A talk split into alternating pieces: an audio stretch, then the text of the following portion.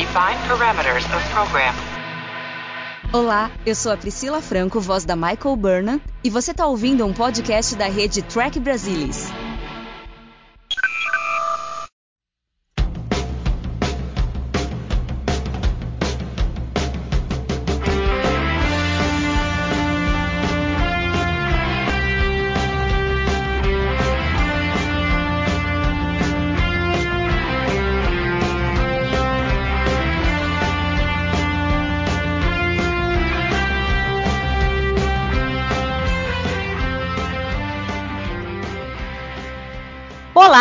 Sejam bem-vindos ao Balde do Odo, o podcast da rede do Trek Brasilis para falar tudo sobre Deep Space Nine, a melhor série de Jornada nas Estrelas.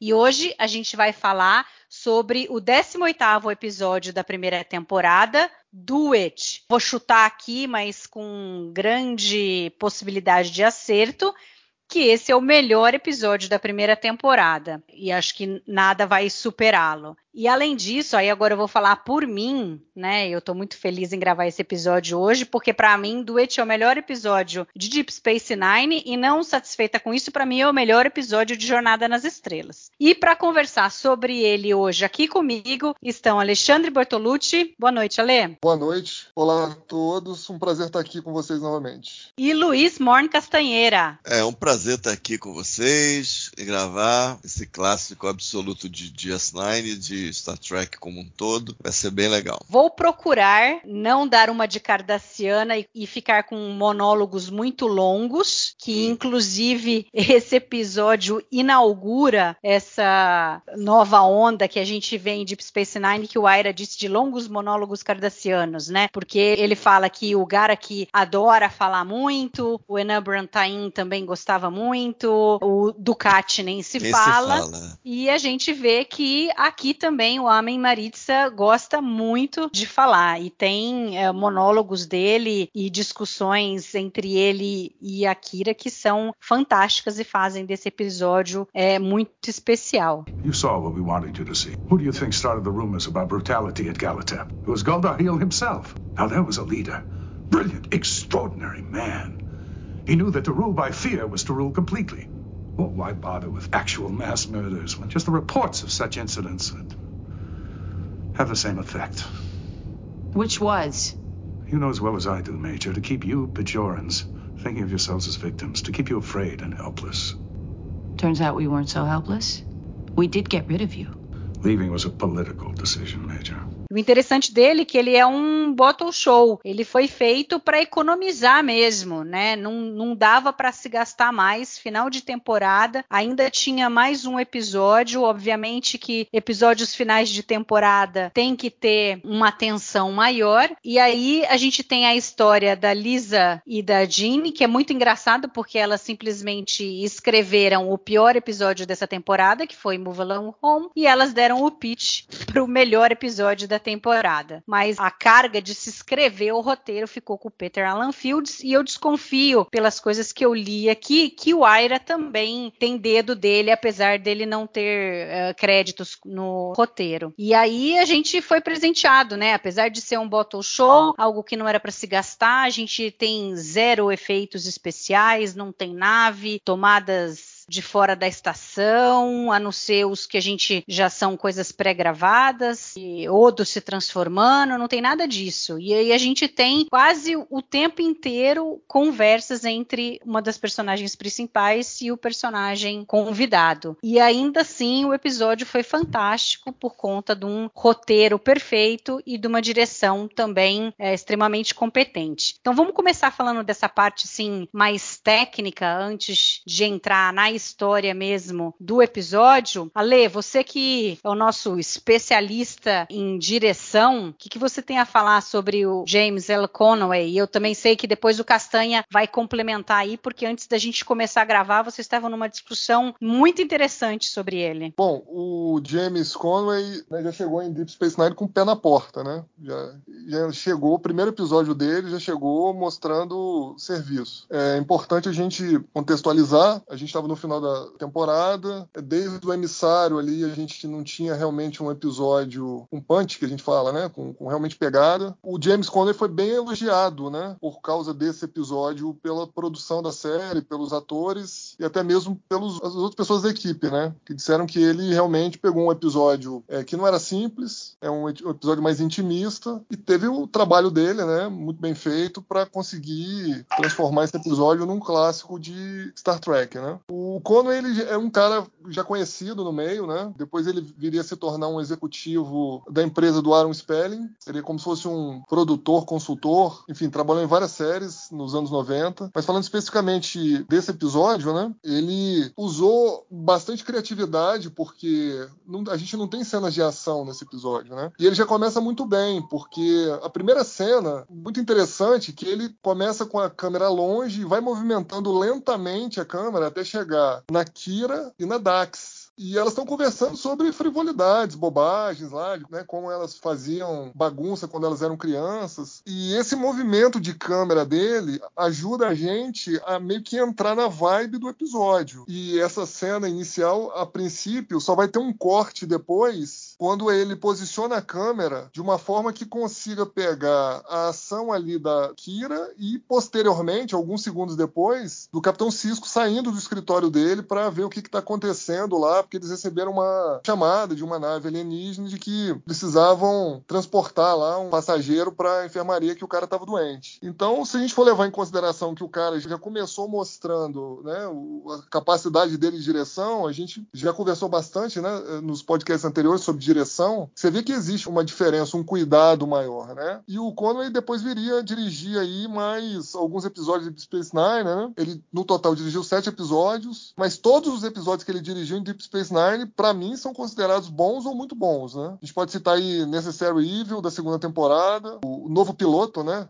de Deep Space Nine, na quarta temporada, The Way of the Warrior. Ele dirigiu Little Green Man, que é um episódio que eu gosto muito, muito mesmo. Depois ainda dirigiu Shattered Mirror, For the Cause e Apocalypse Rising. Para mim, são todos bons ou muito bons episódios, e esse aqui, para mim, é um clássico absoluto de, de Jornada nas Estrelas. O Conway, mais pra frente, ia dirigir ainda quatro episódios da segunda temporada de Voyager e mais quatro episódios em Enterprise, né? Um em cada temporada. E o Peter Alan Fields, né, que escreveu o roteiro aqui com a ajuda do Aaron Steven Bear desse episódio, ele ficou muito satisfeito com a direção do Conway, porque o Conway ele não modificou é, a direção, principalmente nos momentos chaves, né? O diretor normalmente vai dar o tom dele, vai dar o ritmo dele, mas é, normalmente em alguns roteiros já vem escrito como eles querem que o, o episódio, por exemplo, termine. E nesse caso, o Conway não mexeu, né? Ele permaneceu com, vamos dizer assim, o final sugerido, né? Como deveria acabar o episódio. Então, assim, acho que de um ponto de vista de direção mesmo, é, a gente tem aqui um grande profissional que executou um grande trabalho, obviamente, com uma grande ajuda dos atores e de um roteiro, né? Muito bem escrito. E foi assim, para mim, é, eu concordo com você, Mário. Para mim foi o melhor episódio da primeira temporada e esse aqui tá no meu top 5 de Deep Space Nine de todas as temporadas. E você, Castanha, você gostaria de acrescentar alguma coisa assim mais é, específica sobre a direção? Tem várias coisas é, legais sobre o episódio. É interessante, acho que todos os episódios que o Peter Allen Field escreveu na primeira temporada, eles têm uma carinha, né? Eles têm um certo ritmo, ou seja, uma coisa que está é, na forma que se escrever realmente. Tem um certo ritmo, uma certa resolução, que não é bem uma resolução. Parece que isso é comum a todos os episódios que ele dirigiu nas duas primeiras temporadas, enquanto ele esteve no staff. E a gente não sabe até que ponto esses episódios foram escritos ou, ou reescritos ou co-escritos pelo Compiler e com o Arabé. Esse com certeza foi, por exemplo, mas de todo modo é, é uma coisa bem bacana e praticamente ele não falhou nessas duas primeiras temporadas. E, e meio que o James Conway, eu acho que ele é o diretor, foi o diretor que melhor aproveitou essa propulsão natural do roteiro, eu acho. Teve a melhor simbiose. Ele usa muito, várias e várias técnicas para manter a propulsão de e a criatividade mesmo. É o Cisco descendo de uma escada, emenda na cena com a Kira, daqui a pouco emenda com a cena da pessoa falando em videochamada, essa videochamada em outro momento é uma tela que está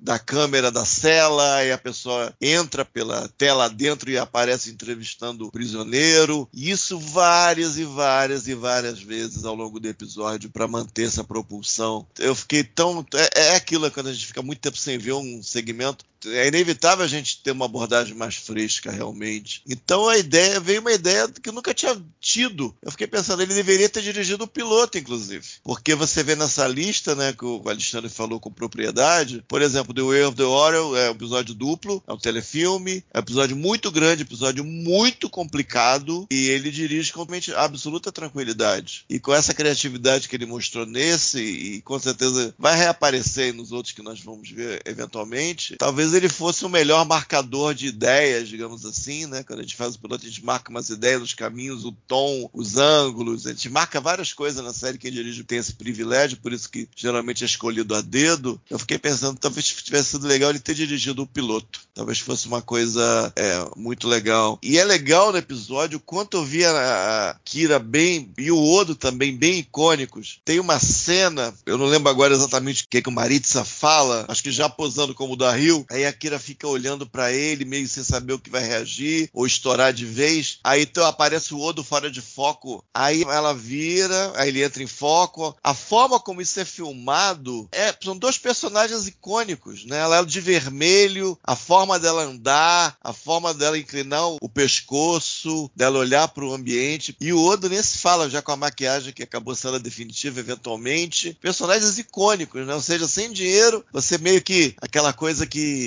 parece que tem uma fumacinha ali desvendando esses personagens pra gente. Atrás da, da fumacinha eles aparecendo. Aí depois tem uma cena de um plano muito, muito fechado nos dois. Ah, é muito, muito bom. Muito bom mesmo. Então o que eu posso dizer é que é um roteiro muito bem bolado. Eu acho que da ideia original ficou pouca coisa, né? Do que eu acho que eles é, essas meninas eram meio que internas da produção ali da, uhum. da TNG e da Deep Space Nine na época. Aí eles foram mexendo, tem uma peça aí que eu não vou lembrar o nome que tem a é ver com a história e The tal. The Man in the Glass Booth, que era uma Booth. peça teatral escrita pelo Robert Shaw. É que é, a ideia então... delas era aquela coisa, né? O que, que você faria se você tivesse que defender o seu pior inimigo e se você fosse responsável pela vida dele? O que eu posso dizer, um roteiro que tem a carinha do Peter Allen Fields das duas primeiras temporadas, tem falas que parece que eu imagino era falando aquilo para botar no roteiro, ele sendo o da Rio e uma direção muito, muito é aquilo um bottle show, mas o trabalho que deu para fazer a decupagem tudo toda aí de que é um profissional, né? É, ah, bottle show, vou fazer qualquer porcaria e tal. Hora do almoço já acabou, tá tudo pronto. Ai, não quero ter essas ideias, essa criatividade toda. As cenas na cela do Maritza, câmera se movendo, ideias bem boladas e daí vai. Poderia pegar o episódio e anotando, que eu não anotei, mas com certeza daria para colocar várias e várias ideias boas. Mas eu lembro dessa, o Odo fora de foco ao fundo, chamando a Kira, ela meio que imersa ali, ela abrindo os olhos, voltando o foco pro Odo, ela virando. É muito, muito bom, muito bom mesmo. É o primeiro clássico da série, né? Que nos daria vários outros clássicos, né? A gente lembra aqui de vários sem, Não, sem fazer força. E elevou, elevou e... a qualidade do seriado para um outro nível, né? A partir daí, você não pode querer muito menos do que isso, né? Meio que fica meio que inaceitável você ter um episódio, por exemplo, como a gente teve nessa primeira temporada, né? Move Along Home, né? É, o e, The Storyteller. E vendo.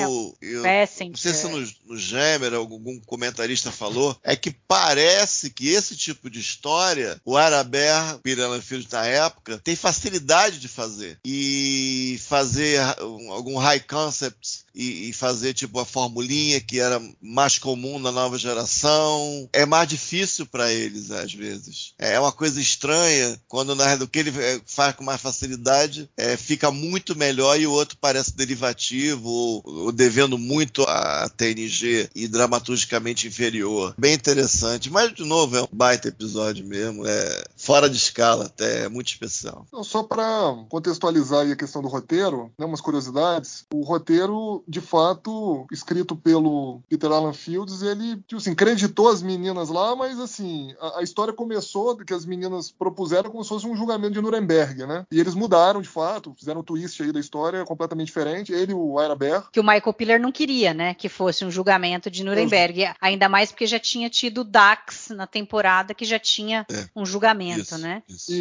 isso. Isso, isso. E aí, eles acabaram meio que se baseando num roteiro de uma peça, né? Na verdade, foi escrito como um- uma novela. Você já citou aí o Robert Shaw. O Robert Shaw, para quem não, não sabe, é o Quint, né? Do filme Tubarão, aquele, o dono do barco, né? Quando eles vão caçar lá o tubarão. É, tem É o, é o Quint. É, ele era ator, mas ele também era dramaturgo, né? Um, um dramaturgo inglês. Ele é também o Lonergan, É. né? De Golpe de Mestre, né? Tem o Robert Redford lá, enfim, o Paul. Newman. Então, ele es- escreveu, né? Uma peça é, em 1968. Depois, essa peça virou um filme em 1975. E é Um Homem na Caixa de Vidro, né? O nome em português. No filme de 75 foi estrelado pelo Maximilian Schell. E por coincidência, por causa desse filme, o Maximilian Schell foi indicado ao Oscar e ao Globo de Ouro, né? E deu um problema, né, desse filme em 75, porque o Maximilian Schell, na verdade, está interpretando um judeu, mas ele é austríaco com descendência alemã, né? Então gerou uma certa controvérsia. E outra curiosidade também é que o próprio Leonard Nimoy, ele chegou a interpretar essa peça Um Homem na Caixa de Vidro. Ele e o Donald Pleasence. O Donald Pleasence é o Blofeld, né, do 007. Então, só curiosidade mesmo. Eles, né, eles pegaram um pouco ali do twist que tem nesse filme. A história do filme é que o, é um milionário judeu, no caso, né? Ele é raptado pela Mossad, ele mora nos Estados Unidos, ele é levado para Israel e ele, ele é acusado de crimes de guerra, porque eles acham que ele é um coronel da SS chamado Adolf Dorf. E aí tem todo um julgamento, e aí o nome do filme é esse, do livro, enfim, da peça, Um Homem na Caixa de Vidro, que ele fica numa caixa de vidro o, o julgamento inteiro, né? Para não matarem ele, entendeu? Não, então, e aí o twist é no final, né? Porque, na verdade, a ideia do milionário judeu, na verdade, é fazer é, o povo judeu não só olhar, né, para o lado dos culpados, né, os nazistas, mas também olhar para eles mesmos e a busca deles por vingança, né, também, porque naquela época eles estavam realmente querendo vingança, né, depois da, da Segunda Guerra. Então, assim, o twist da história no livro, na peça e no filme é esse. Aqui é um pouquinho diferente, né, mas foi baseado um pouco nisso que eles criaram esse roteiro do jeito que foi aí que a gente viu. E ele é mais parecido na realidade com um julgamento que aconteceu de verdade lá em Jerusalém. E a gente tem um livro da Hannah Arendt que chama Eichmann em Jerusalém, um relato sobre a banalidade do mal. E o Adolf Eichmann, ele era um nazista que trabalhava na parte administrativa, ele era responsável por organizar o transporte dos judeus para os campos de concentração. E aí é interessante porque até então a gente tinha uma ideia um pouco da ocupação, dos cardassianos, dos bajorianos,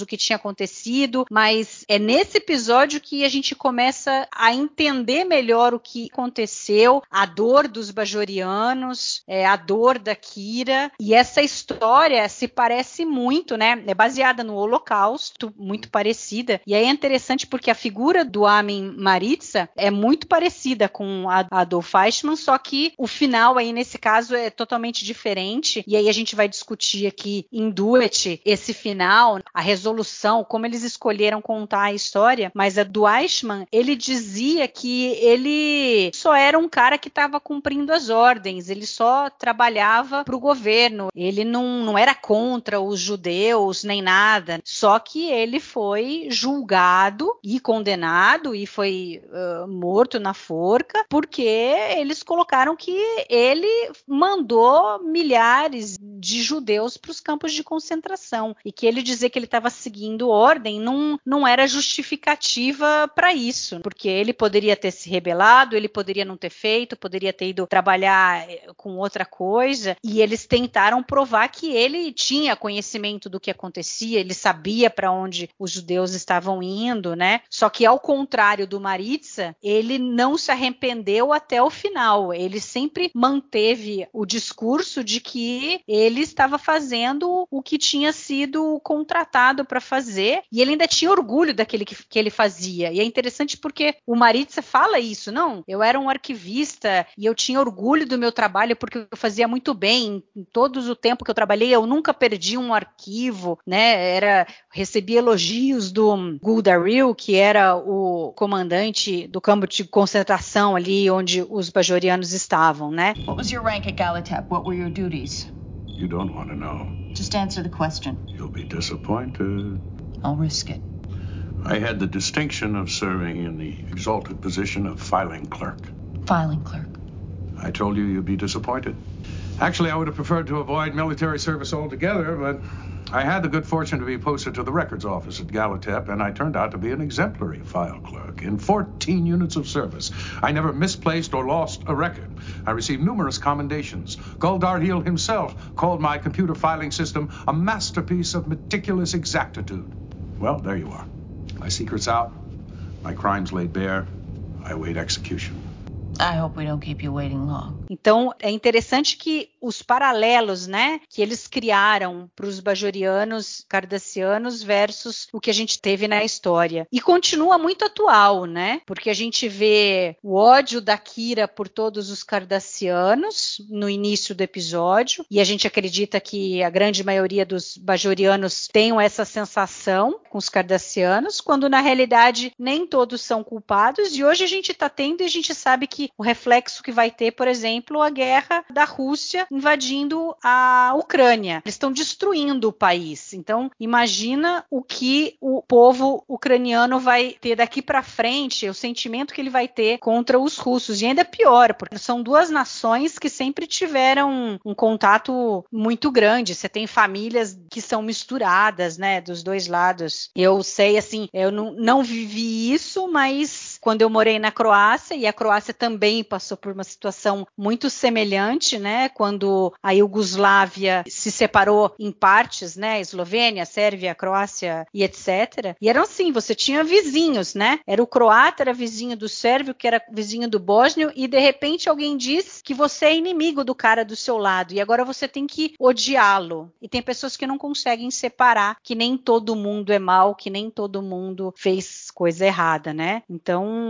a gente vê que isso é muito atual, que é discutido aqui. E é uma das coisas que eu mais gosto desse episódio é o desenvolvimento que a gente tem para o personagem da Kira, porque ela entra de uma forma e ela passa por diversas coisas durante o episódio e ela sai uma outra pessoa com uma outra visão totalmente inesperada dela. Ale, o que, que você quer comentar sobre isso? A gente falando sobre, vamos dizer assim, né, o paralelo né, histórico com a Segunda Guerra, enfim, o nazismo versus o, o, genocídio dos judeus ali, a gente consegue perceber que o assunto foi tratado com cuidado e principalmente levando em consideração que né, o, o, próprio título do episódio é Duet, né, que é um dueto entre a Kira e o Maritza, é, de não ser uma relação, vamos dizer assim, não diria transparente, né, mas que nem todas as cartas estavam na mesa desde o começo. É como você disse, a gente tem a impressão. Na primeira cena que a Kira já vê o Maritza na enfermaria, é assim, ela já olha pra cara dele e já pede pra segurança aparecer. Ó, eu quero segurança rápido aqui, porque esse cara é um criminoso de guerra, né? É muito interessante isso. Por essa, vamos dizer assim, esse desenvolvimento, né, que acontece. Tem muitos é, personagens de jornada que às vezes ao longo de cinco temporadas, sete temporadas, quatro temporadas, dependendo da duração da série, de qual personagem a gente estiver falando, que não tiveram um desenvolvimento como a Kira teve só nesse episódio, como você bem colocou. Ela era lá a guerreira, né, a, a terrorista, que viu ali o inimigo, literalmente reagiu, né? Teve uma reação, ó, esse cara é meu inimigo, esse cara tem que ser preso, esse cara tem que ser enforcado. E durante o episódio, ela começa a perceber que as coisas não são bem assim. Como diria meu amigo Luiz Castanheira, entre o preto e o branco tem muitos tons de cinza em Deep Space Nine. E ela vai aprendendo que às vezes na face do pior inimigo existem coisas boas, né? Existem coisas que você pode considerar como honradas. E é muito interessante, que, né? Porque ela luta contra isso. Ela tenta convencer o Cisco a deixar ela a, a cargo da investigação, né? As próprias reações dela ao que o Maritza está falando, né? E ele provoca também, né? Mas a discussão é muito interessante, né? Porque não tem um maniqueísmo aqui. O negócio é profundo. Mostra, né? Que, olha, é, preconceito não é só de cor, de raça, né? A gente pode ser preconceituoso também é, com as nossas reações a coisas diferentes, diferentes da gente, ou do que a gente acha que é diferente da gente. Mas a gente só tem certeza quando a gente vai lá e conhece mesmo. Assim, se a gente for pegar citações que tem nesse episódio, citações que eu digo são os diálogos, as frases. Eu não conheço nenhum outro episódio de Jornada nas Estrelas, e aí eu posso colocar os meus preferidos de Deep Space Nine, NDP ou Moonlight, enfim, In The Cards, qualquer outro, não tem a mesma quantidade de citações que esse tem. Se você pegar lá as, as melhores citações do episódio, em qualquer site especializado, no memorial, o que quer que seja, nenhum episódio de jornada tem a quantidade de citações que esse tem. E se você for olhar, lá ainda faltaram algumas. Porque é incrível, os diálogos são incríveis, incríveis, entre a Kira e o Maritza. I was 12 when I started fighting, but I've heard of some who were even younger than that. Yes, yes, let's get to the real issue. How many Cardassians did you kill? I mean, personally. I didn't keep count. Oh, I think you did. And I'm sure your total wasn't limited to military personnel. After all, the most effective terrorist weapon was random violence. Don't leave now, Major. It's just getting good. How many Cardassian civilians did you kill? Look, I regret a lot of what I had to do. How convenient of you. We had no choice. We were fighting for survival. So were we. We had an empire to protect. We needed your resources. Everything I did was for the greater glory of Cardassia. And if you spineless scum had to be ground under, so much the better. All that mattered was Cardassia. I loved my homeland. That's what justified my actions. That's what gave me strength. Nothing justifies genocide. E a interpretação de ambos, né, da Nana Visitor e do Harris Ulin são interpretações fenomenais, fantásticas, né, assim, em outro nível, né. A Nana Visitor, nos extras dos DVDs de Deep Space Nine da primeira temporada, ela fez uma analogia interessante, né, que é quando você vai jogar tênis com alguém até melhor do que você, é, o seu nível de jogo no tênis, ele melhora, porque a pessoa te força a ir em níveis que você não está acostumado. E ela diz que nesse episódio, o dueto que ela fez lá com Harris e Ulin fez isso, né? Porque eles ali foram desafiados a níveis de atuação que normalmente uma série de televisão não levaria. E eu concordo inteiramente. Se eles tinham alguma dúvida sobre a Nana Visitor, qualquer dúvida que tivesse acabou com esse episódio. Ela realmente estava espetacular e o Harris e Ulin também. Mas mais à frente aí eu falo mais do Harris e Ulin. É, eu acho que o nível de atuações dos dois foi incrível. Desde o começo, eu acho que é aquilo que eu falei, né? Eu vi, talvez eu não tivesse visto nas outras assistidas desse, desse episódio, um cuidadinho até da presença da Kira no, nos cenários, como ela tá andando, como é que ela tá visualizando, e à medida que ela vai interagindo com Maritza, ele se passando por ele, se passando pelo, pelo Dario ao, ao longo do episódio, é, é, é, especial, é coisa assim, é coisa realmente icônica, é coisa realmente assim que é de almanac, né? Que você lembra uma foto, uma ideia, aquela coisa que fica na tua cabeça e que é bem especial, né? Uma coisa inspirada que você não consegue tirar na cabeça e anos depois, como hoje, que eu revi, traz outra interpretação. E além, é claro, do desenvolvimento, eu vou falar uma outra coisa, mas eu comento na fala dela com o Cisco que ela tenta puxar a investigação para ela, né? Ela realmente tomar a frente ali nas entrevistas aí do. O Odo continuaria trabalhando, mas seria o trabalho do Odo, mas ela toma a frente. Ela cita né, o Progress, eu achei muito legal. Eu falei, pô, que legal, muito, muito bacana. Mas eu também gosto de reparar o quanto o Ducati é um personagem feito. Parece que a gente conhece o Ducati há anos. Uhum. jeito de, dele falar ali. A gente começa, quando eles discutem o que, que o Ducati poderia estar tentando falar, o Cisco e a, o Oda e a Kira, você entende perfeitamente que ele pode estar tramando também. É muito legal. O Odo já é um personagem estabelecido e o Cisco, a maior parte do tempo, um pouco mais reativo, mas muito bem posto, muito bem colocado. E até o Quark que fez o, o alívio cômico, como você esperaria o Quark fazer naquele momento do pessoal visitando, vendo o que está acontecendo ali, né? Dos sobreviventes lá de Garitep e tal. Ou seja, é, várias coisas caminhando juntas e as coisas que o Ducati fala sobre a sociedade cardassiana, você sente que de alguma maneira isso estava pensado, ou foi pensado ali, foi respeitado depois, você sente tem a ver com a sociedade cardassiana que a gente veio a conhecer ao longo da série. O Ducati falando, sinto saudade de trabalhar com você, aí remete ao que a gente já vendo nessa série Evil. Aí é muito legal, gente. Aí começa a pensar nesses temas, eu acho que é outro nível realmente. E tem falas que são brutais, mas brutais mesmo, mas com uma certa poesia nessa brutalidade que você tem que admirar a beleza daquela brutalidade, daquelas coisas desumanas, mas você tem que admirar aquele texto da maneira que foi escrito, da maneira que foi interpretado, que foi dito naquele momento, e é muito bacana realmente. E as atuações em si eu acho excepcionais. Faz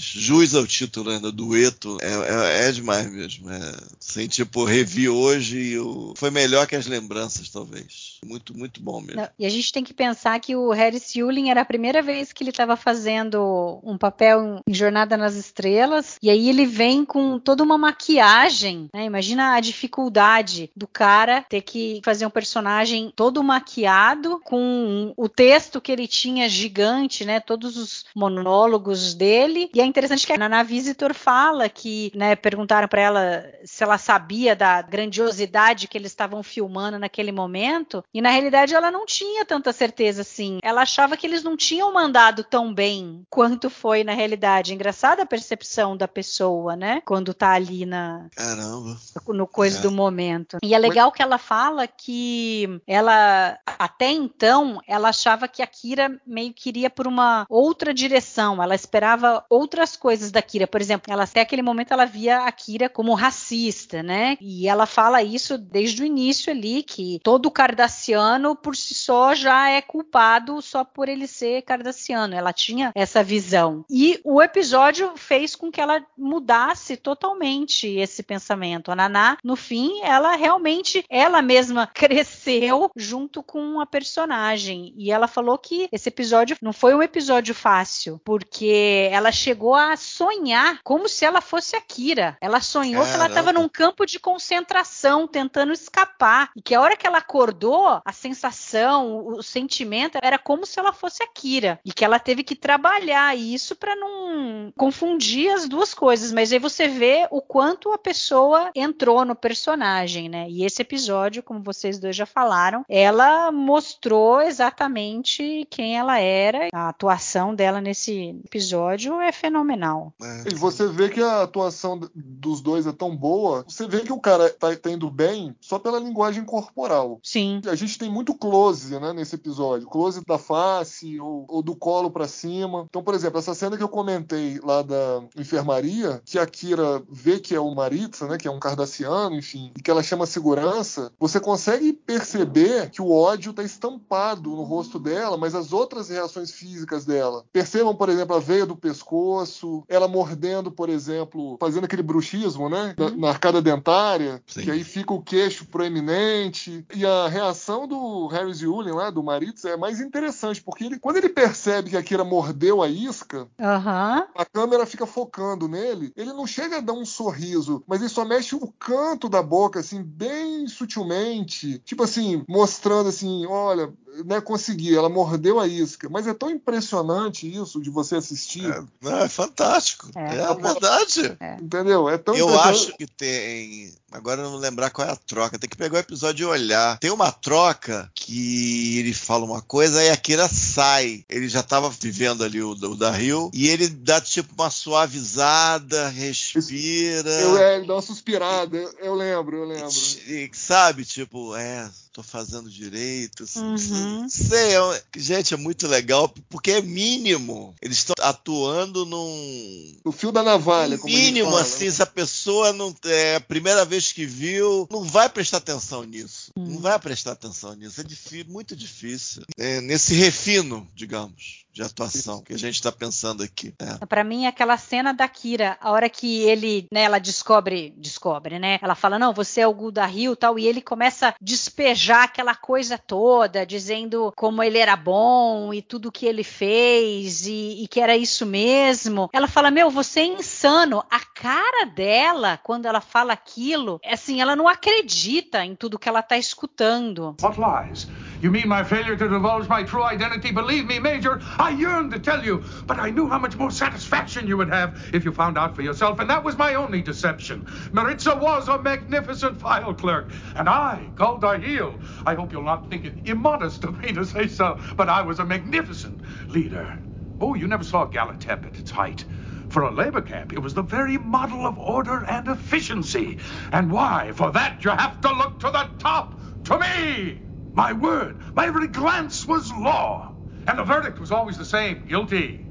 You're insane. Oh, no, no, Major. You can't dismiss me that easily. I did what had to be done. My men understood that, and that's why they love me. I would order them to go out and kill Bajoran scum. And they'd do it. They'd murder them. And they'd come back covered in blood. but they felt clean. Now, why did they feel that way, Major? Because they were clean. You admit your atrocities. I admit everything. Why not? I was the best at what I did. My accomplishments speak for themselves. Can you say the same? You and that, that little shock car resistance cell that you belonged to, all you did was uh, annoy Cardassians while I was out exterminating Bajorans. É, assim, é impressionante mesmo. É E impressionante. ela, fa- e ela faz aquela cara assim, eu vou matar esse cara. Eu tô com vontade de matar esse cara, entendeu? Tipo assim, de, de arrancar todos os membros do corpo dele, acabar com ele, assim. Mas Uhum. E ao mesmo tempo, assim, de nojo, de. Tipo, perplexidade. ela, ela viu tudo, porque ela ajudou a libertar o pessoal do campo. Então ela viu a situação que eles estavam. E de repente ela tá de frente a frente com o cara que foi o responsável por tudo aquilo. E ele fala como se fosse uma coisa normal, né? Aquela fala dele, quando ela diz assim, né? Assim, ah, nada justifica o genocídio. E a hora que ele fala, ah, o que você chama de genocídio, eu digo que é um dia de trabalho. Nothing justifies genocide. What you call genocide, I call a day's work.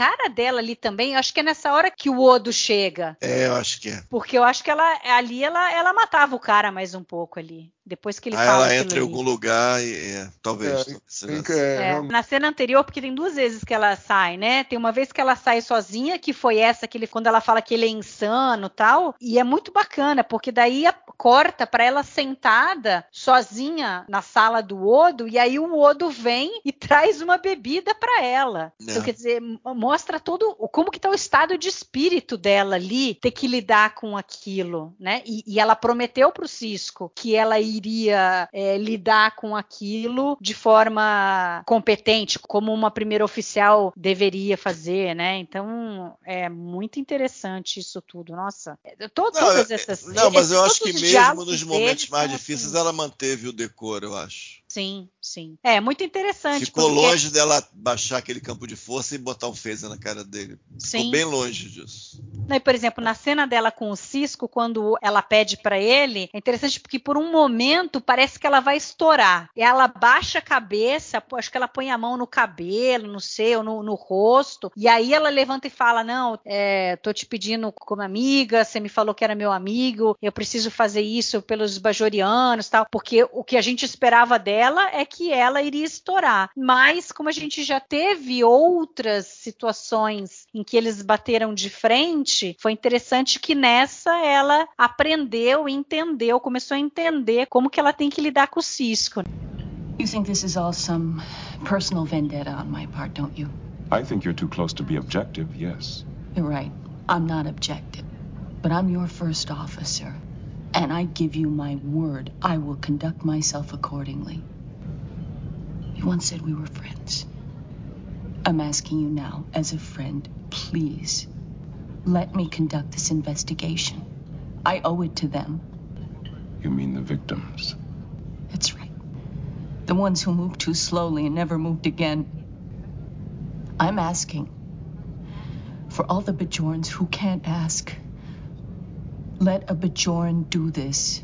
Ele é um comandante razoável, ele é compreensivo, ele é aberto à discussão, mas se você pressioná-lo, se você fizer as coisas pelas costas dele, você não vai conseguir mais do que você precisa. E a Kira, nessa primeira temporada, a gente teve várias coisas que os dois estavam no embate, né? E nesse daí eles chegaram num acordo. Eles conseguiram chegar num acordo, um entender o lado do outro, que é um outro plus desse episódio fenomenal. Né? É, até É. quando chega a imagem, né, lá, lá do que os bajorianos enviam, ele fala: É, se a gente provar que o cara é quem ele é, se for É. o cara me. É, vou mandar o cara embora e PT saudações. É muito legal. É. Muito Ale, você legal queria mesmo. falar um pouco sobre o Harris Yulin também? É, então, o Harris Yulin, ele já era um ator com vasta experiência, né? Principalmente em teatro, na Broadway, enfim. E ele tinha feito um filme que eu gosto muito, Scarface, né? Com Al Pacino, enfim, começo dos anos 80 ali, um filme que fala sobre imigração cubana, sobre a máfia, enfim. O cara vira um, um mafioso da- do cartel de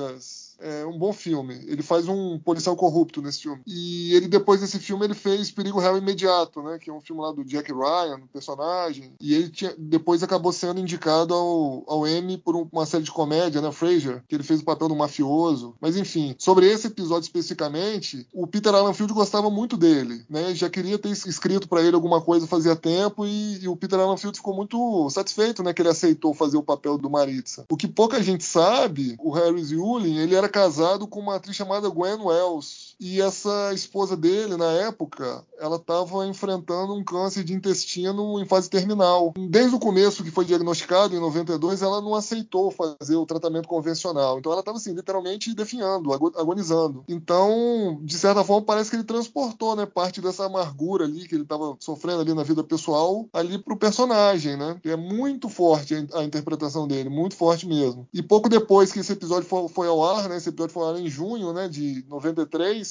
a esposa dele veio a falecer em 13 de outubro, né? De 93, no mesmo ano. Então, assim, o cara realmente estava passando um momento pessoal super complicado, mas assim, ele ali para mim, eu, já vi outras atuações dele, obviamente, mas igual desse episódio, eu, assim, eu não vi, eu não me lembro. E a atuação dele da, da, na Navisto foi tão boa que o Armin Shimmerman, né, que faz o papel do Quark, ele diz que esse é o episódio favorito dele. E olha que ele praticamente não participa, né? Ele falou: olha, ironicamente, meu episódio favorito é esse, né? De tanto que eles fizeram é, é, uma interpretação sensacional, aí você junta a direção e o roteiro e ficou um negócio realmente, literalmente, de outro planeta, né? De outro planeta. Raia engarrafada. Essa expressão mesmo. É interessante que até eh, tem um no YouTube, tem o The Seven eh, Rule, que era feito pelo Cyril Lofton e pelo Aaron Eisenberg, né? E depois o Cyril continuou, depois que, que o Aaron faleceu. Mas é muito legal. Eles vão discutindo sobre os episódios, e em especial esse do Duet é com a Naná. E eles falam isso também. Eles falam isso de ser o, o episódio favorito do Armin, né? Apesar de não ser um episódio em que o, o Quark tenha nenhuma participação grande, né? E, e os dois também, eles nossa, eles. O seu Rock nem aparece. Como, como o Jake é, nem eles aparece. nem aparecem, é. Então, quer dizer, eles eram. Eles não, né? O que era, era novo, né? Era criança, tudo, e já tinha uma noção daquilo, né? Do quão aquele episódio foi fenomenal em termos de atuação, né? Outra ideia que eu tive assistindo o episódio, que é um episódio que eu acho que dá para estudar, dá para você ter desenvolvimento de personagem, ter uma trama complexa, ter continuidade de personagem personagem e você observa que tem aquela estagiária lá do O'Brien que vai ter implicações no episódio seguinte, então você pode ter um setup do episódio que vai ter mais à frente, um ou mais episódios que vai ter na, mais à frente. Então é um episódio que, além de tudo isso, ele é reprodutível em certo sentido. Acho que ele pode ser estudado e muito do que foi feito nele pode ser reproduzido de certa maneira. Nessa Evil, por exemplo, tem é, como como foi feito pelo mesmo roteirista mesmo diretor, é, agora com o Odo, né? A história uhum. do Odo. É, é, inevitável a comparação, a comparação é direta, mas dá para estudar e dá para aplicar as lições desse episódio em outros, até com temáticas e, e história em geral bastante distintas. Isso me ocorreu vendo, vendo a, a estagiária do O'Brien lá ajudando o O'Brien, ou seja, numa cena absolutamente não chamativa, absolutamente não chamativa, você percebe, é, dá para fazer isso também. Dá para puxar o negócio do Progress lá, que falou que era amigo. É, e fora a, a caracterização. É, e o Ducati eu falo de novo. Ah, eu ia falar, esqueci. O Ducati parece que tinha aparecido várias vezes, só já apareceu no piloto. E aqui ele aparece só na tela. E mesmo assim o cara é grande. O cara ocupa um espaço cênico só aparecendo na tela. O Mark Lema é muito encardido, muito encardido. O cara é danado. E os cardassianos é, não tem como não pensar que eles são uma raça especial em Star Trek. Parece que eles têm aquela, não só os, os longos discursos, mas parece que a gente, inspira a gente a fazer uns episódios que cutucam as coisas ruins, mas ao mesmo tempo as coisas ruins são legais e são bonitas e fazem sentido e fazem a gente pensar. É uma raça muito especial os cardassianos. Não só a individualidade, mas a, o todo deles é muito. Eles acabaram como os que os romulanos não foram desenvolvidos a contento, apesar Sim. de serem os vilões vilões originais de Star Trek, inclusive os vilões, vilões mesmo, os antagonistas da Terra, né, devido à guerra que ocorreu, né? Eles eles fizeram histórias, eles foram trabalhados da maneira que os romulanos poderiam ter sido e não foram, eles meio que ocuparam aquele espaço. Então também é uma raça é, é deveras especiais, não só nos indivíduos, mas no todo. Também é inegável, me, me vi pensando nisso ao longo do segmento. E o Mark Lime é, é, é danado, muito danado mesmo, muito danado. Você já comentou, é interessante como já determina que o Odo e o Ducati tinham algo no passado, né? Porque você vê que o Odo consegue jogar, ele, ele conhece a psique do Ducati, como ele age tudo. Então ele joga É, com o Ducati ali. É isso que eu falo. O você- Ducati não queria passar as informações para ele e ele joga com aquele orgulho cardassiano, né? Quer dizer, olha, se você não me entregar isso daqui, vai ficar como se o cara é o Gulda Hill e ele vai ser julgado assim. Então, se isso tá errado e você sabe que tá, é melhor você me passar as informações pra gente tirar isso a limpo, né? He says his name is Gul Darheel. Then he's lying. Well, if he is, it's the most foolish lie he could have invented. It's likely to get him executed. Why would anyone do such a thing? I don't know. But I tell you, I attended Darheel's funeral. You're sure the man you saw buried was Gul Darheel? Half of Cardassia viewed his body. I saw a photograph of Gul Darheel taken at the Galatep labor camp. It certainly appears to be the man we're holding. You're mistaken. Am I? This is obviously some plot to embarrass the Cardassian Empire. It's possible. Give me access to your files, and perhaps I can find some proof to support your claim that Gul Darheel is dead. I suppose I could grant you limited access to the files. I think that's wise. É, como é que pode ser feito com o diálogo sem ser expositivo, né?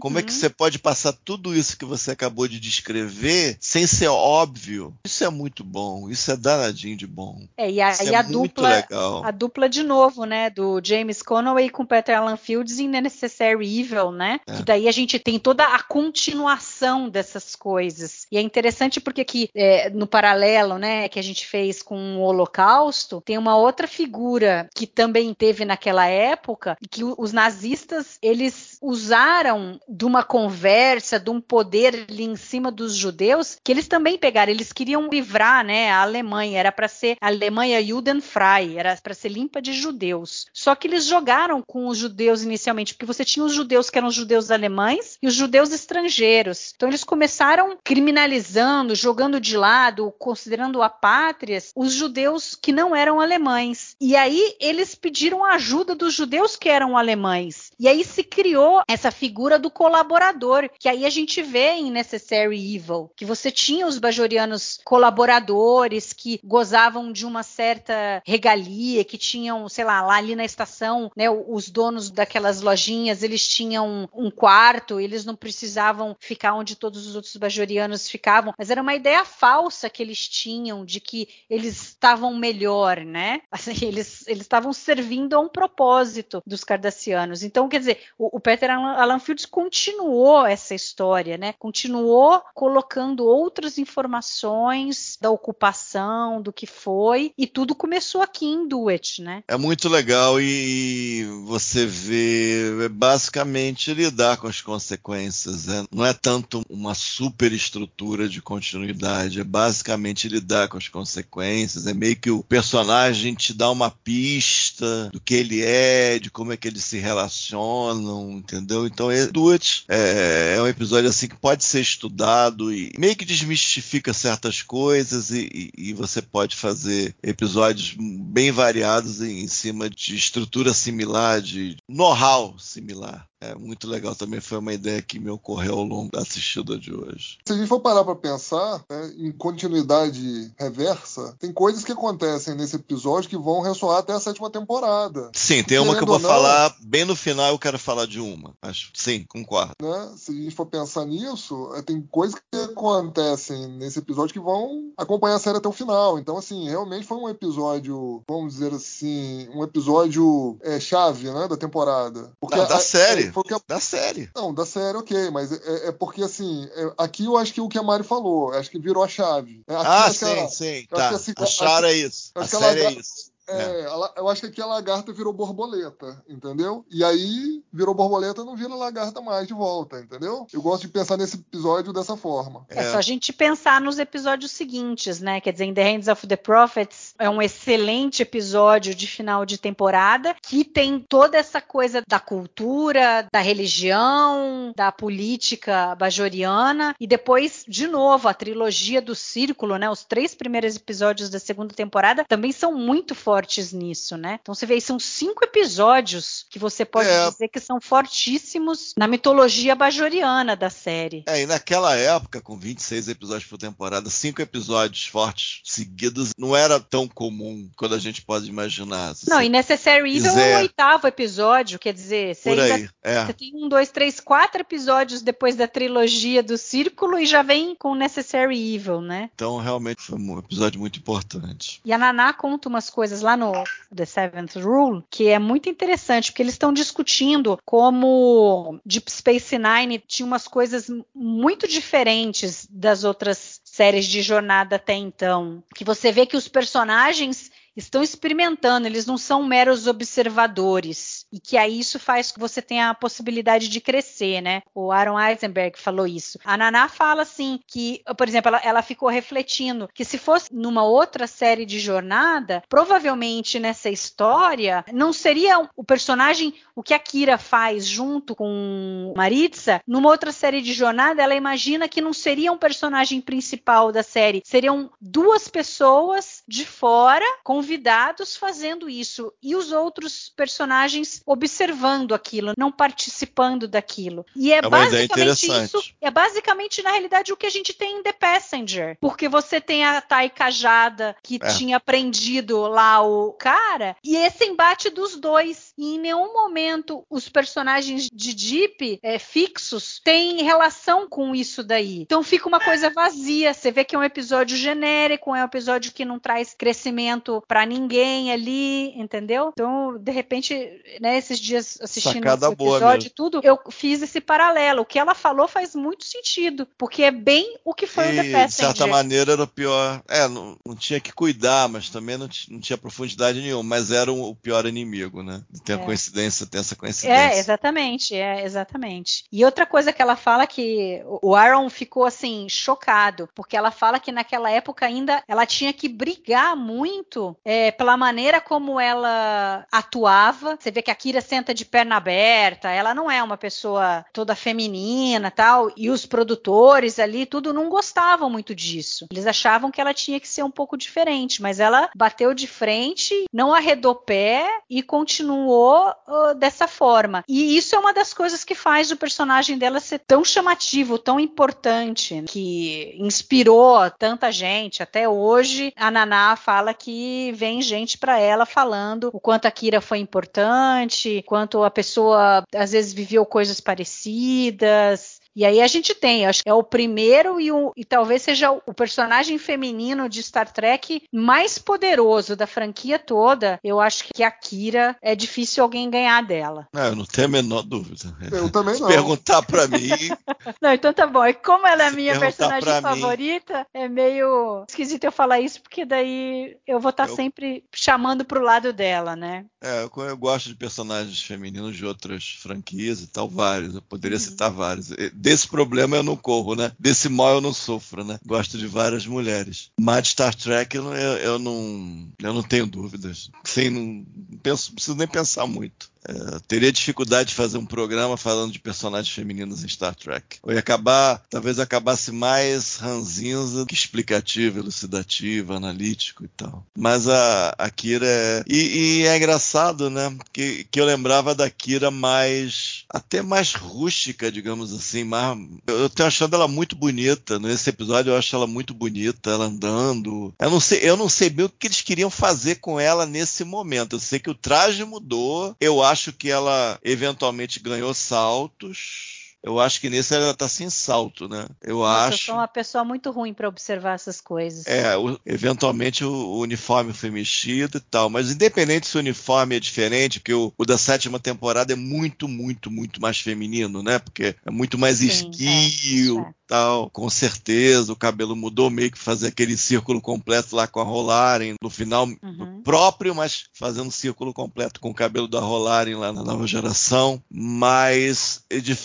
independente disso, eu acho que eles queriam mexer mesmo e mas sem perder a essência, eu acho que sempre teve um foguinho, às vezes esquecia um pouquinho, às vezes assim aumentava, um, botava um pouco mais de gás no foguinho e tal, mas é, é personagem inesquecível assim. Essa cena que eu me lembrei falei para vocês hoje, né? Aquela site, aquele Odo Fora de Foca, eu vejo os dois muito icônicos ali. Era para botar um quadro gigante aqui, moldurar, porque são personagens inesquecíveis, assim. Panteão do todo sci-fi, com certeza os dois estão. Muito legal mesmo. Mas, eu obviamente vou perguntar uma coisa e vamos ver o que, que a gente vai responder. Tem um furo de roteiro no episódio ou não tem? A coisa dele ficar lá. Se é que eu entendi certo, eu posso ter entendido errado errado. Eu entendi que ele ficou cinco anos com a cara do Darryl lá no planeta, trabalhando, e ninguém notou nada, ou eu entendi errado? O que, que vocês acham? Não, isso mesmo, é isso mesmo. Ele trocou de cara cinco anos antes, né? E aí, sei lá, esperou ele conseguir administrar todas as pontas, né? Vamos dizer assim, para ele poder fazer o movimento final dele, provavelmente mais próximo da morte dele, né? Porque ele estava doente, enfim. É, eu acho que ele estava com a saúde já bem debilitada. Então, Mas esse, esse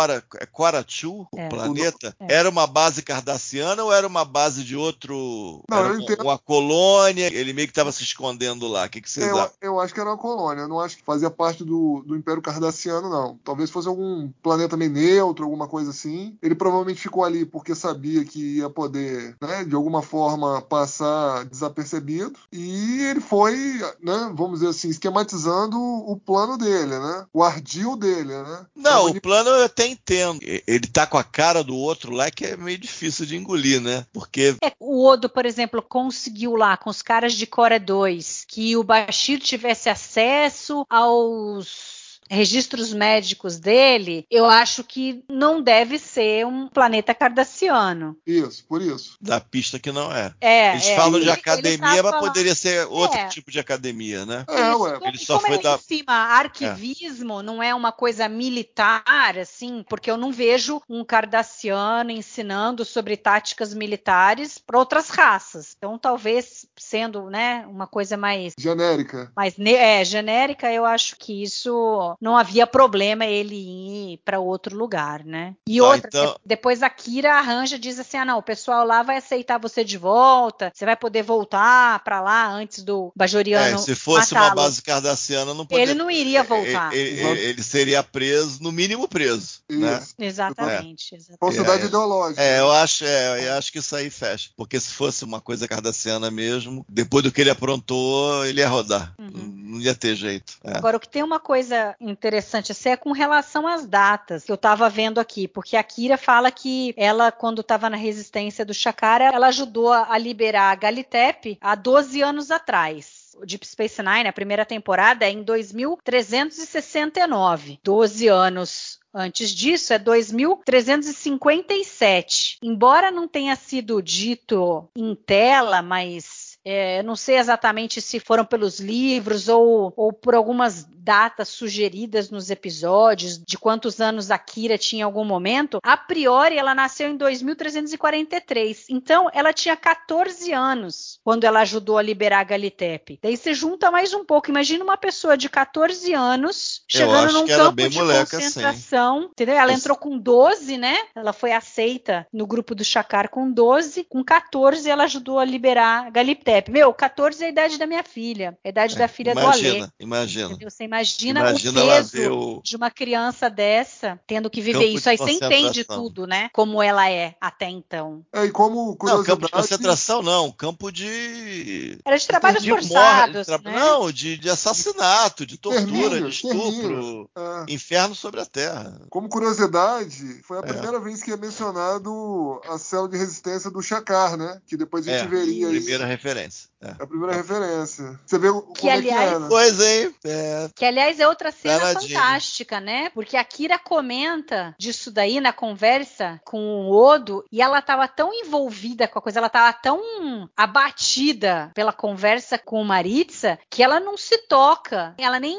chega a, a pensar como é que ele sabia que ela fazia parte do grupo de resistência do Shakar. E o Odo pega isso na hora. Ele fala: Não, mas como é que você fica Cabeça conversando é. com ele sobre a sua vida pessoal? Eu falei, não, eu não falei nada, foi ele que citou. E aí o Odo falou: opa, peraí, tem coisa esquisita aí. E quando ela vai lá, ele tenta dar aquela enrolada, né? Ele Sim, dá- sim. É, É. é muito maneiro. Assim, a construção inteira da história dele, como ele começa a contar, é muito interessante, porque o tempo inteiro ele tá trabalhando na coisa de que ele sabe que a Kira quer que ele seja culpado, e quem não gostaria que ele fosse o culpado, né? Imagina qualquer bajoriano ali que tivesse se deparado com essa situação, não iria querer que fosse um arquivista, simplesmente. né? E é incrível porque ele é um arquivista, no final das contas, né? É, o que é legal é que ele mistura. Na verdade, ele fala a verdade, né? Exatamente. Ele mistura verdades com mentiras, né? A coisa que o Garrick fazia.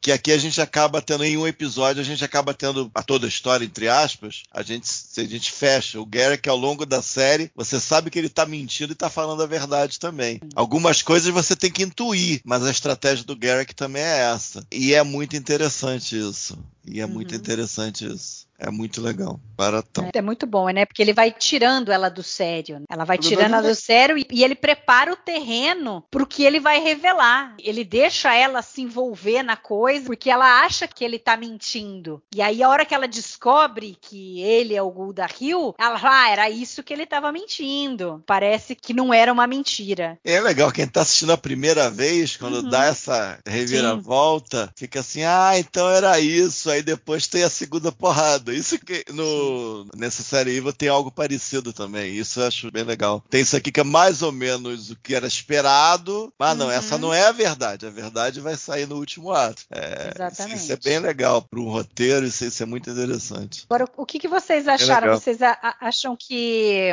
o final ali, o, o Maritza tinha mesmo que ser morto? Eu super acho que ele tinha que ter morrido. Até pra gente ter aquela reação final dela, né? Genuína ali. Olha, o irmão dela, vamos dizer assim, né? O irmão de, de sangue, né? De raça, vamos dizer assim. O Bajoriano mata lá o, o Que, que é um achava- verme, cá entre nós. Sim. É, então. Pois é. É, Mas aí. é- é legal, tem uma cena inicial que acho que ele tá saindo da segurança, ele para do lado da Kira e fica um do lado do outro. Eu acho que meio que prepara isso também. É, é legal essa cena. Que ele tá preso lá, né? É, ele Ih, fala, ela- Odo, me avisa quando você enforcar o cara, né? É, estão os dois um do lado do outro. Ela olha pra esse cara. Eu acho legal, esses detalhes fazem muita diferença. Pra fazer esse ponto que a Kira fala, né, não é uma coisa que pra gente, é uma coisa pra ela, a realização dela, que faz todo sentido. Eu acho que ele deveria morrer. Tá mais do que implícito que ele também não tinha muitos anos ali. Ia sacrificar a vida dele e tal, mas ele sabia que também não tinha muitos anos. Então eu achei meio inevitável. Algumas pessoas reclamam da coisa teatral, né, dele morrer ali, da faca ir no lugarzinho certo, matá-lo, o Odo segurar o cara ali, aquele pequeno grupo, né? Acho- Faca no lugar certo não é de se espantar, né? Obviamente que os bajorianos lutaram contra os cardassianos É, e um é, mínimo de tenha um certo, conhecimento digamos assim, eles iam tenha- ter que é. ter, né? que suponha que tem um lugar certo. Eu não sei se tem esse lugar certo. E a Porque a gente doença já, por exemplo, tipo, picar faca no coração e. É, né? não, Entendeu? tem. Eu já vi Mas outros. supondo que ele sabia, né, onde acertar, ele já estava debilitado de alguma maneira. É, o, Mas a- isso não me, não me a tira do doença- segmento de maneira nenhuma. Pra mim tá tudo certo. Podia nem ter o, o pessoal, podia ficar tudo preto, só os dois com foco teatral mesmo, com uma luz ali sobre eles, pra mim Uhum. estaria tudo certo. Eu aceitaria bem, eu acho que o dueto é isso, né? O, Então, o aprendizado dela, eu ficaria de boa. E essa cena final é o que o Peter Allen Field disse que o diretor, o Conway, ele manteve, entendeu? Ele escreveu pra ser dessa forma, porque ele achava que só funcionaria dessa forma. Isso o Peter Allen Field que fez o roteiro. E o James Conway, ele filmou exatamente como como o Peter Fields escreveu. E ele foi muito elogiado por isso, né? Tanto pela equipe quanto pelo próprio Peter Alan Fields. Ó, o cara poderia ter, de alguma forma, ter modificado o final que eu escrevi, mas não, ele manteve e eu fiquei muito satisfeito com isso, porque era o tom que eu queria dar pro final. É, eu final... acho que botar assim, tipo, Bashir num slow ou alguma outra trucagem lá no fundo vindo. Não sei, eu acho que tiraria o foco. Eu acho que seria pior né? Porque se ficaria implícito que ele morreu, mas o Bashir pelo menos foi chamado. É, né? Mas o, eu acho que ficaria pior. Mas o Bashir pode ter sido chamado de fato e, é, e chegou é, 30 também tem isso, depois. Também tem isso, é claro. Sim, sim. É. Também tem isso. Entendeu? A gente tem que lembrar que o cara estava doente. O Bashir já tinha citado que tinha feito um teste no pulmão do cara e tinha achado lá traços da doença, sei lá que porra que era, que era, se era um vírus, uma toxina, o que quer que seja. Entendeu? Então, assim, o cara meteu a faca nas costas do cara, provavelmente pegou o pulmão ali. O cara já estava debilitado. Ele não ia sobreviver. A própria maquiagem, você vê que o cara tem um tom meio amarelado, né? O, o É. Maritza. Não, ou pegou o coração mesmo por trás aqui, né? Porque ele pega do meio pro lado esquerdo, né? Pode, pode ser também, entendeu? Pode Não, mas também. eu tô falando porque eu já vi comentários nesse sentido. né? Aham. Pra- Sim, é, sim. O Odo não ter pego o cara ali na hora, Não, mas não- ah, o não- cara ter morrido ali no chão, né, sem reação, não ter sido levado até a enfermaria. Eu tô falando que se acabasse mesmo assim, tudo preto, com- só com uma luzinha, pra mim tava de boa, eu entenderia bem. Mas é claro, tem o Bashir logo ali, digamos. é, imagino que algumas pessoas se incomodaram com isso, mas Não, não, não tem no meu como. cara. caso, eu acho que não tem. Eu, eu acho que não tem como. Eu acho que o parecer o Bashir, chamar o Bashir, alguém dando a entender, o Mor chamando o Bashir, sei lá, Uhum. eu acho que tiraria o foco. O foco era ali, o, o final ali do dueto. É, eu acho que é o correto. Eu acho que é o final correto. O que ela fala tá correto. Que não é pra nós, é pra ela. O Não, e é interessante porque ela fica com um sentimento de porque ela vê o que o Maritza queria fazer, qual era o objetivo dele, era algo nobre dele querer que os cardassianos se redimissem, que era importante Cardássia se redimir frente a Bajor, que isso era importante para eles. E aí, na realidade, tem duas coisas pra gente comentar sobre isso. Uma delas é que daí, quando ela enxerga isso, eu não lembro se ela chega a falar alguma coisa pra ele, eu acho que não. Mas assim, ela percebe que é muito mais importante ele vivo para ele transmitir isso daí que ele sente, de que os cardassianos têm que se redimir, que ele fez parte da ocupação, mas ele era contra e que provavelmente outras pessoas eram assim e tal. Só que no fim ele morre e ele não dá sequência para isso. Só que depois a gente vai ter isso daí na vida da Kira na figura do Tekene Gemor, Exatamente. que a hora que eles usam a Kira para fingir como se fosse a filha dele, porque ele era um cara influente na política cardassiana e que era contra a maneira como Cardassia estava se portando, tudo. E o Tekene Gemor foi um cara que ficou assim numa resistência cardassiana, tal, tentando mudar um pouco esse pensamento deles, Sim. que eu acho que é super interessante. E a outra coisa que a gente desvia para outro lado, que quando o Maritza fala disso daí, que Cardassia precisa se redimir pelo que ela fez tal, a gente vê que isso daí realmente era muito importante e eles não levaram isso a sério. You didn't commit those crimes, and you couldn't stop them. You were only one man. Oh, no, don't you see? I have to be punished. We all have to be punished. Major, you have to go out and tell them I'm Galdahil. It's the only way. Why are you doing this? For Cardassia. Cardassia will only survive if it stands in front of Bajor and admits the truth. My trial will force Cardassia to acknowledge its guilt.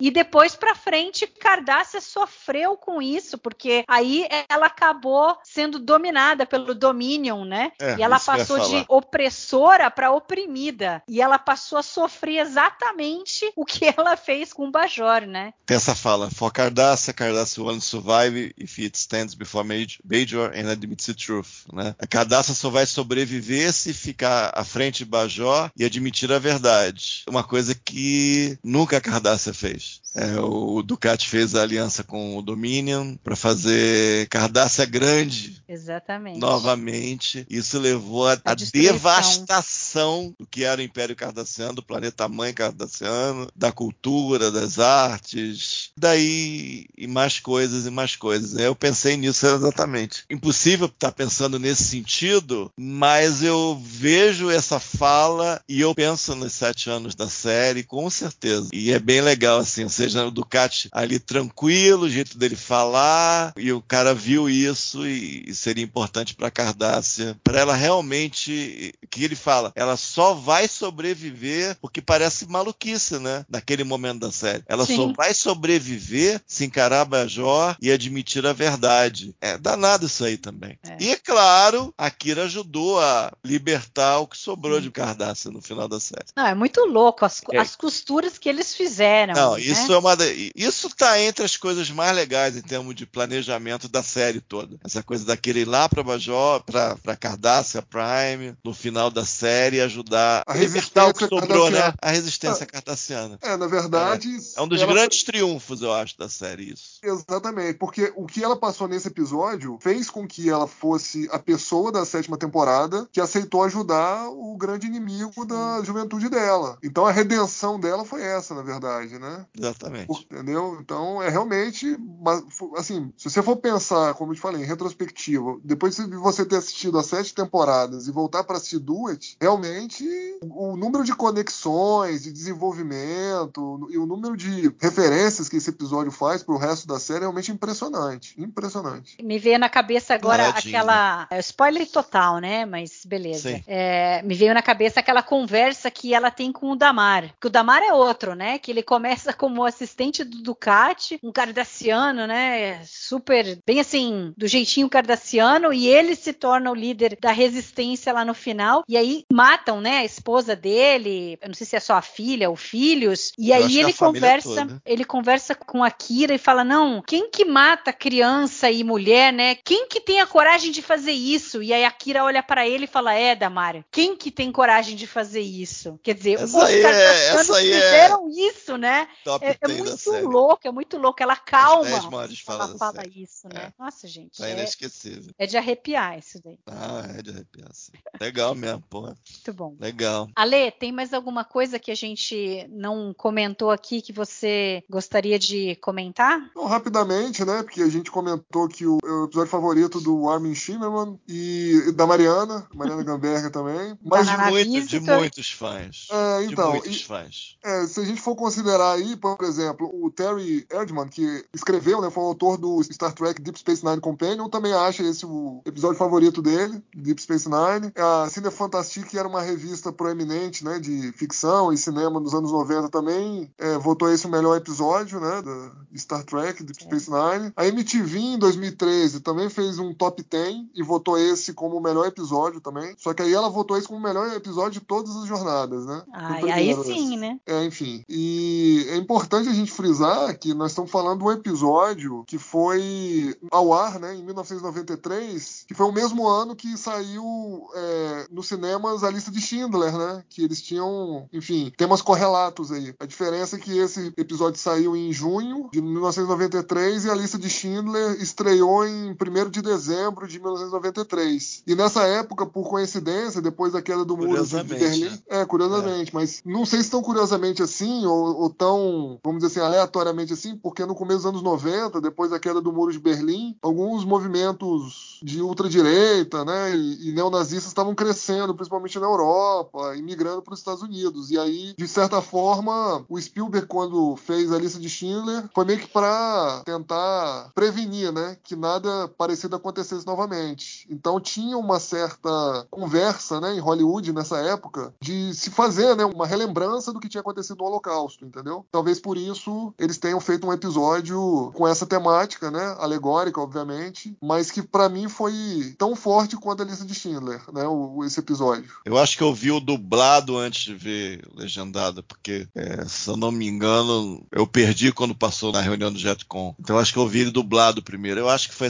isso, não lembro direito, mas eu vi é. dublado primeiro. Eu sei que eu, eu, eu, saquei que era especial. Acho que com o tempo, eu, é claro que eu achava que ele cada vez mais especial, mas quando eu vi, eu percebi que era diferente dos outros episódios da temporada. Uhum. Que tinha alguma coisa ali é, diferente, mais forte, em, em diversos sentidos. E essa percepção, uma coisa que você acha boa mesmo, que você acha especial ao longo do tempo, você começa, parece que você começa a aprender mais coisas, né? A coisa que você acha mais ou menos, com o tempo você vai esquecendo o pouco que você curtiu, mas aquilo que você gosta mesmo, acho que com o tempo você vai, vai aprendendo coisas novas. Hoje eu vi vi coisas que eu acho que eu não tinha visto antes. Tornar a experiência ainda melhor. Eu acho que fez fãs na época, acho que deu um norte para a produção. É claro que com essa demanda de muitos episódios por temporada não dá para fazer um duet por semana, infelizmente, mas eles fizeram muitos grandes episódios ao longo do tempo e acho que pelo menos os, os mais dramáticos com certeza devem ao duet, foi o primeiro grande clássico da série, é episódio assinatura da série. É inegável